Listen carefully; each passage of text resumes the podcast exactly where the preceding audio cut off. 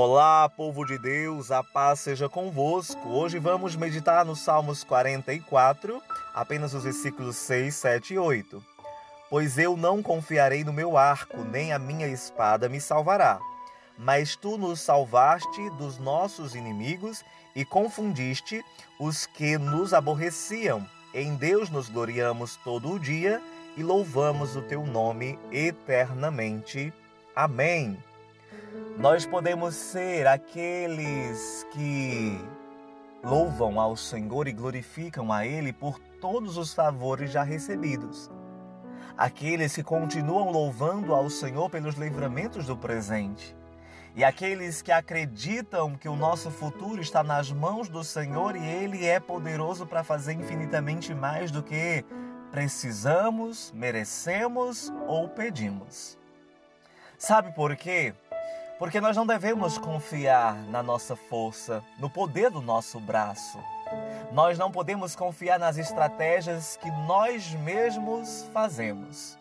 Nós não podemos diminuir a nossa fé, não podemos diminuir a certeza de que Deus está ao nosso lado, de que Deus está agindo em nosso favor.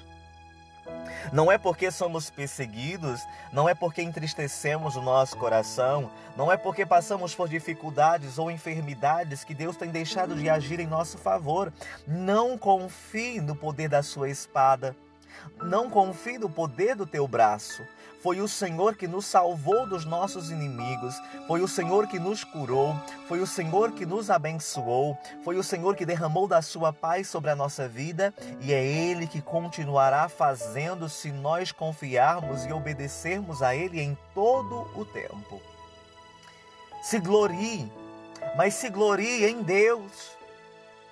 Se glorie daquilo que o Senhor faz por ti todos os dias. Louve ao Senhor a cada instante, eternamente celebre o nome do Senhor Todo-Poderoso, que está te levantando, que está sendo o teu auxílio, que está te resgatando dos momentos de dificuldades, que está te abençoando com a sua misericórdia que a sua alma celebre ao nome do Senhor, porque somente assim você vai entender que confundidos só serão aqueles que não esperam no Senhor.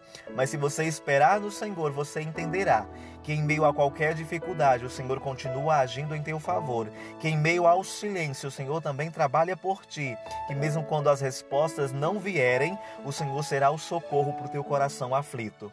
Que Deus te abençoe hoje e sempre. Amém.